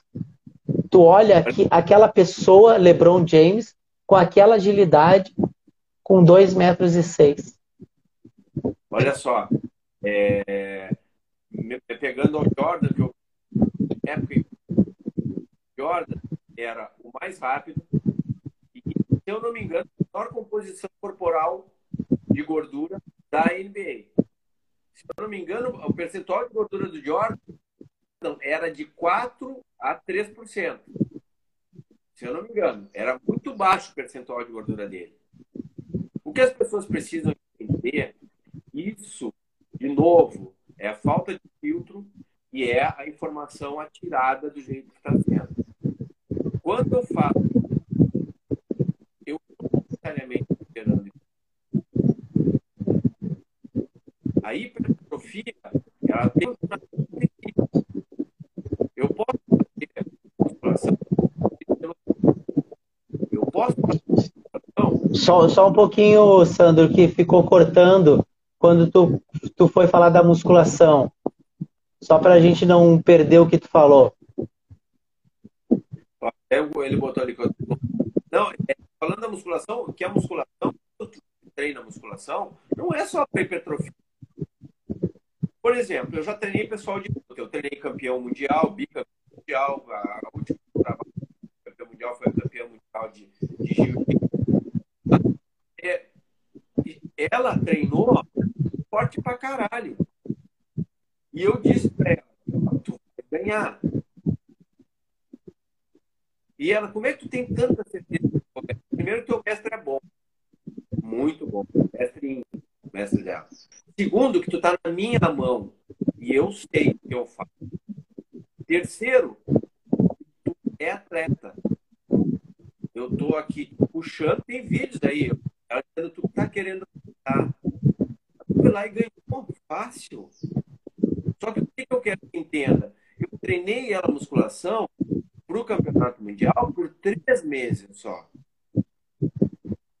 ela não teve nenhuma alteração significativa na composição corporal dela em termos de massa magra. Ela teve um pequeno aumento, seguido de manutenção, e uma redução do percentual de gordura. Treinando musculação. Ela não ficou uma bodybuilding, ela treinava pesado. Ela não ficou uma bodybuilding treinando pesado. Por quê? Porque o treino tem a especificidade dele, o método que é aplicado. Por exemplo, é verdade. os caras treinam para quebra de braço. É muito difícil olhar tanto o homem quanto a mulher naquele braço. Agora, tu vai olhar a competência de força deles, é absurda. Porque o treino é para aquela modalidade. Ou seja, jogador de basquete, ele deve ter muita deve, mas dentro de um biotipo. Não muita massa muscular de um bodybuilder, não muita massa muscular de um lutador de MMA. Não, muita massa muscular dentro de um biotipo que permita que ele salte e que aquela, aquele músculo sirva como tração e não como carga. É. Então, eu, eu, eu acho que mesmo. Pode falar. Que é o que acontece com esse jogador da atualidade que tu citou aí. Então, caras da NBA é, é fenomenal. É fantástico. Eu não sei se você teve a oportunidade de ver. Eles treinam muito pesado. Muito pesado. Eles é. fazem é. com carga. É, é só os que desconhecem o esporte e, e eu, eu, eu digo isso, sabe por quê, Sandro? Porque a gente está falando também de esporte amador. Então, muita gente que vai nos ouvir, né, que não está nos vendo na live, mas está nos ouvindo agora nesse momento no podcast, é, conhece ou está dentro de algum clube amador. E é isso que eu, que eu, que eu fico assim, que eu gosto de falar e eu tenho esse cuidado para falar por isso. Porque é, nos clubes amadores, nos, na, nas ligas amadoras, nos, nos lugares onde não, tem, não se tem tanta estrutura, é exatamente onde tu tem que dar importância para o conhecimento. Porque o conhecimento é que faz as coisas ficarem é, é, mais econômicas, como até falaram aqui na live aqui. Então, é muito melhor tu ter uma equipe mais forte é, é muito melhor tu investir na musculação para a tua equipe do que às vezes investir em outras coisas. O condicionamento vai melhorar, entendeu? Eu digo da, da questão amadora porque em alguns lugares ainda a musculação, o trabalho de força bem feito, bem pesado, com a periodização correta, ainda não é visto como algo importante dentro do treinamento. Eu podia te citar várias equipes que eu conheço de basquete e algumas de, de outros esportes, mas principalmente de basquete, que não tem um plano bem específico e bem feito de treinamento de força. Não tem. Não tem. Todos os outros são importantes. Menos isso. Eu treinei um casal de corredores lá no CTF mesmo, tá? Eles eram casal de corredores que vieram da Sojipa. Tá? Aí o que, que foi que o, o, impacto que eles tiveram, né? Mesmo sendo a Sojipa, que a gente sabe que é um grande centro de treinamento, eu botei eles para a sala de musculação e eles. A gente não vai fundo, mas a gente não vai correr. Vocês já fazem. Eu quero trabalhar outra coisa, vocês querem trabalhar alinhada na aeróbica trabalhar em vocês a condição de suportar grandes acidoses. Eu quero trabalhar vocês em ventilação. Segundo limiar de ventilação.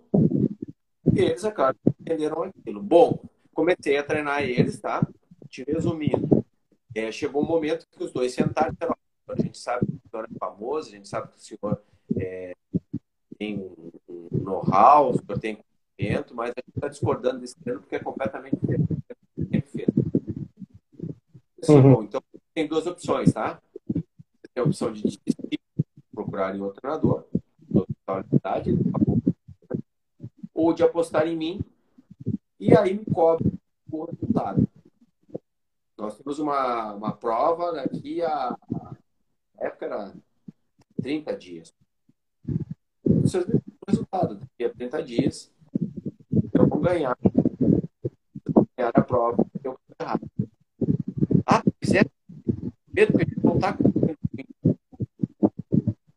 trabalhando, tem que trabalhar. O que, que aconteceu? Por ganharam, fizeram o melhor piece da vida deles, rodaram mais. Mas aí o que, que acontece? Acontece aquilo que a gente já está acostumado de, de ver. Entendeu? A pessoa aprende de um jeito, é treinada de um jeito e acha que é só aquele jeito ali que funciona ou que aquele jeito é o melhor jeito. É. A gente tem que provar, né? É que nem exatamente o que tu falou deixa. É, isso está muito impregnado no que a gente é, né, Sandra? É, a confiança no trabalho. Isso é uma coisa muito legal de conversar contigo, porque tem muitos profissionais que não têm confiança no seu trabalho. E eu acho isso porque se eu converso, que nem eu estou conversando contigo agora, Sandra, e a tua confiança, ela me traz um bem-estar para a profissão, sabe? Pessoas que que exerce a sua, a sua profissão com confiança. Isso, algumas outras pessoas que não entendem acham que isso é pejorativo, mas eu acredito que quanto mais confiança tu, tu passar, é porque tu tá seguro né, da, daquilo que tu tá passando. E a gente passa muito isso na questão de, cara, deixa eu pelo menos trabalhar esse período e te mostrar que o que eu tô te falando tem fundamento.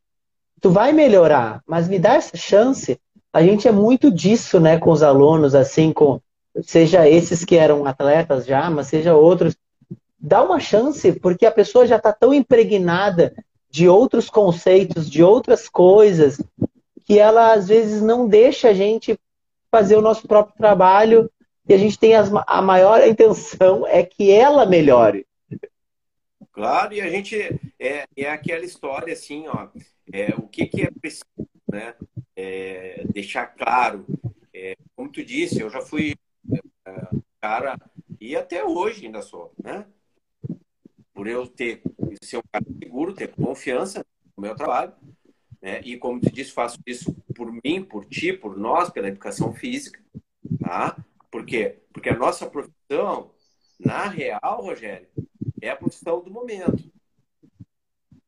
Com essa toda essa relação de saúde pandemia, a nossa profissão, junto ao pessoal da nutrição, é a profissão do momento. A vida hoje se sustenta em o que você faz e o que você come e como você pensa. E aí eu abriria um espaço para os psicólogos e para o pessoal de análise. É esse tripé é. uma pandemia. É verdade. Tá? É verdade. Os ficam de fora nessa situação de primeiro, primeira instância, sim. Na outra situação de ser os competentes para pegar o paciente, tratar o paciente, encaminhar para que o cara não seja paciente, essa é a função do médico. Por quê? Porque ele é a primeira, a primeira porta de chegada dentro da, da, da da área saúde. Ele é o primo rico da área saúde. Então, ele é quem caminha.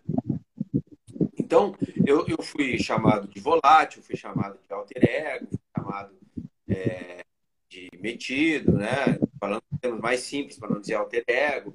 Ah, não sabe trabalhar em equipe. Não. Eu sei tudo isso, sei trabalhar em equipe, né? Posso, de repente, ter um pouco de narciso, posso, né? Me sinto bem agora. Cara, o que eu te falar, tu já trabalhou comigo, sabe? O que eu falar, cara, eu vou ter no mínimo, no mínimo, uma literatura aí que entra a parte teórica que a gente fala, uma literatura, no mínimo, uma literatura ostentada, grande, extensa, para defender o que eu estou falando. Tanto que é. quando eu falo com eles, o que, que eu disse para eles? Cara, eu tenho que fazer isso, eu tenho que fazer aquilo, eu tenho que fazer aquele outro. Claro que eles não entenderam. Eu tenho certeza que eles não entenderam. E aí, dentro do meu conhecimento, do meu humilde conhecimento, eu disse para eles assim: quem é que ganha uma maratona? É o mais resistente ou entre os resistentes o mais veloz? Aí começou a cair a ficha neles. Aí eles começaram a pensar: cara, não adianta tu só ter resistência. Tem que ter resistência com uma cadência de velocidade alta. Porque a prova é uma prova de velocidade, não importa se ela é uma meia, se ela é uma mil, se ela é uma maratona.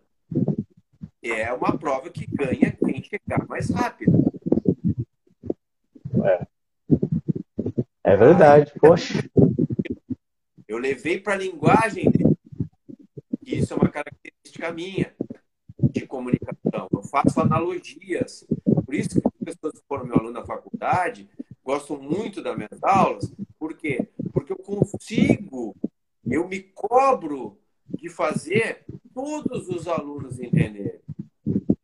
Não é só, eu não falo só com um grupo de alunos. Ah, aquele aluno ali é auditivo, aquele é sinestésico. Ah, aquele cara, eu, eu vou chegar em cada ponto de aluno. Vai ter um aluno que vai entender eu falando bonito. Eu falando de forma de fisiologia, bioquímica. E vai ter uma grande parte que não vai entender porra nenhuma daquilo ali. Mas vai ter aquele aluno que, quando eu trazer para essa analogia, tipo assim, vem cá, tu acha que quantidade é melhor para hipertrofia? Né? Então, movimentos repetitivos em maior espaço de tempo é melhor que hipertrofia. E não intensidade. E aí eu faço, está no meu livro, eu faço um comparativo com maratona e velocista. Qual é a composição corporal do cara do volume na, na, no trabalho aeróbio? Qual é a composição corporal do cara na intensidade no trabalho aeróbio? Pronto. Está ali a resposta. É. É, não, é, é, eu, eu acrescento assim, ó, é, Sandro, é, nós precisamos, e o lado B, eu já falei isso para todos os professores que participaram aqui da live, nós precisamos aparecer mais, porque a, a, a classe ela tem uma, um sentimento, às vezes, de inferioridade que às vezes contamina os outros a ponto de, des, de nos desunir, desunir, desunir. Essa é a palavra que não saía. Então, porque por pela insegurança, porque eu não me sinto um bom profissional, eu não me sinto capaz, eu não me sinto um monte de coisa. Então eu fico inseguro com aqueles que sentem e aí causa as inseguranças causa, por isso que não, não, não há muito isso no ambiente, como tu falou, dos médicos, e eu conheço vários é, médicos assim, e várias pessoas que, que se tornaram médicas nesse, nesse pouco tempo, e, e, e a própria profissão já proporciona um sentimento de que tu é importante, tu é importante, tu é confiante, ele já te joga para cima. Então, por isso que tu já está unido desde o início. É. O status quo já te coloca, que nem eu falei, ele já te coloca no topo da pirâmide. Entendeu? Ele está no topo Sim. da pirâmide. O status quo já te colocou lá. Agora, uma coisa, é, eu, eu lido com vários médicos, eu sou amigo de vários médicos, eu faço curso com médicos, eu dou cursos para médicos, Inclusive, tinha alguns alunos aí da, da medicina que estavam aí, né? E, cara, eu admiro demais a ética, que é o que nos falta. É muito trancou, raro trancou, tá? tu ver um médico se preocupar com o trabalho de outro, independente se o trabalho é errado. É muito raro tu ver um médico criticar o trabalho do outro.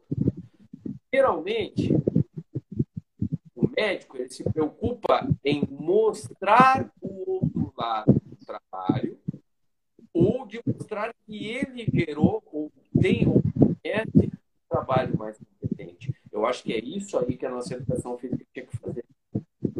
Outra coisa que eu vejo na classe médica é a possibilidade da antinomia de Kant. Kant é um filósofo alemão muito utilizado no direito, defende o contra-argumento, antinomia, que a gente chama. Na nossa classe não pode ter antinomia, é bate-boca, não tem uhum. nada. Ou se não, é guerra. Por exemplo, uhum. essa situação que eu te falei. Eu disse, gente, vamos discutir volume de intensidade. Vamos discutir.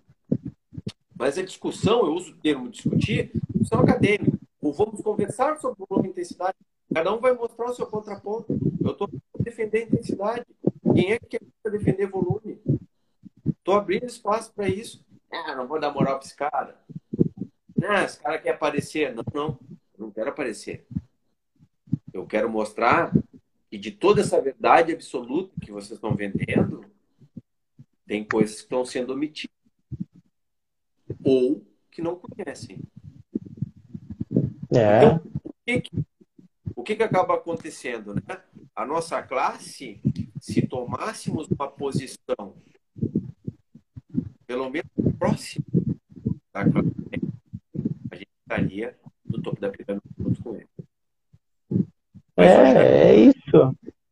É. Então a gente vai fazendo a nossa parte aqui.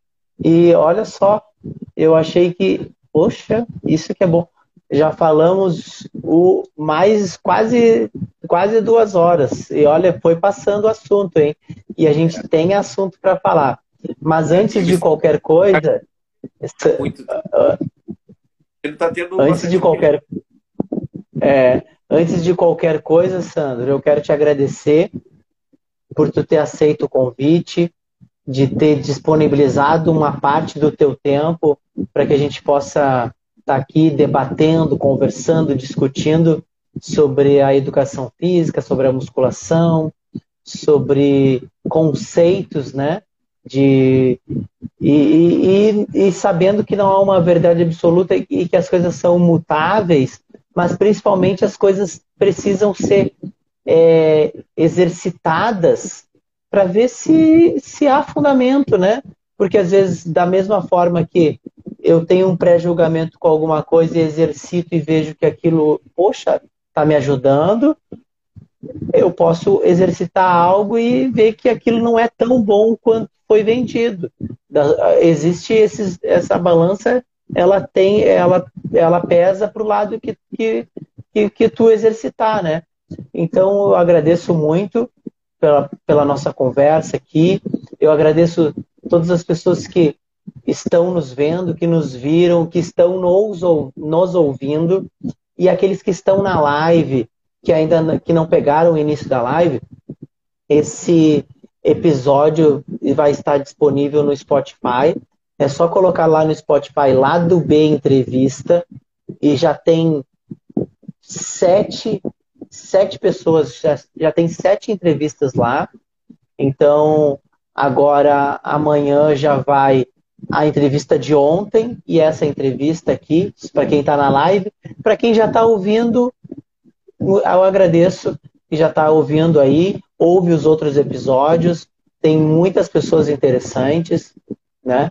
Então, Sandro, é, eu queria que tu é, fizesse as tuas considerações finais aí. É, te agradeço de novo, porque eu sei que todo mundo tem compromisso e fazer uma live às nove da noite às vezes fica meio pesado para muita gente, principalmente a gente que está aí trabalhando o dia inteiro, né? Então te agradeço. É, eu, eu agradeço o convite, agradeço a possibilidade né? Agradeço o teu trabalho digno, né? Como tu, tu, sempre foi um cara que teve essa preocupação é, e isso é o que eu acho que falta na maioria dos seres humanos. Tu não te preocupa única exclusivamente contigo, preocupa com o contexto.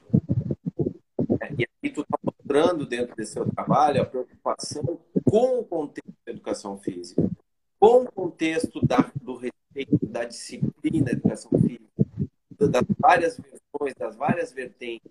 Então é um trabalho muito digno, tanto que eu pedi para o pessoal, pessoal, bata o coraçãozinho, mande direct, né? porque é um trabalho que tem que ser visto, tem que ser valorizado. Eu fico orgulhoso, honrado de participar. A Thaís já tinha me falado, eu até te considero uma pessoa que deveria uma hora chamar a Thaís para falar sobre treinamento em mulheres, sobre treinamento em gestantes. Ela é muito forte em treinamento né? E, e, ela já tinha me comentado que o Eduardo já tinha feito uma, uma live comigo, parece que vocês tinham comentado meu nome. Eu fico lisonjeado, agradeço, Eduardo, muito obrigado, Eduardo. Né? E, e realmente é, é, é, é tudo que a gente colocou dentro de duas horas, tá? É a questão de que a biologia ela é relativa, ela é transitória e ela é individual. Esse seria o meu resumo sobre, sobre tudo que a gente falou. E, e uma das coisas que deve ficar bem as pessoas.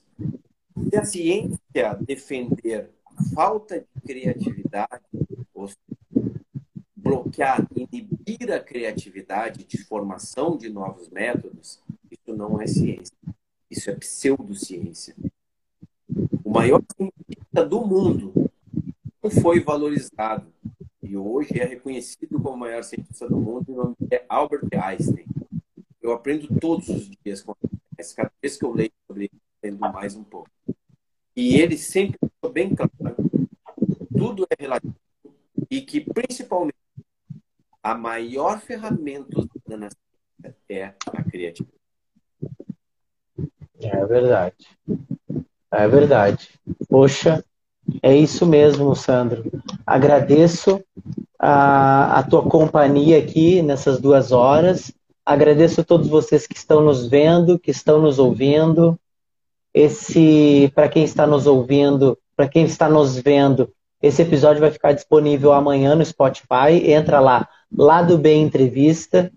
É, quem está ouvindo esse, esse episódio, compartilha com os amigos, né? É importante. Se tu é educador físico, professor de educação física e está ouvindo, compartilha com os outros professores.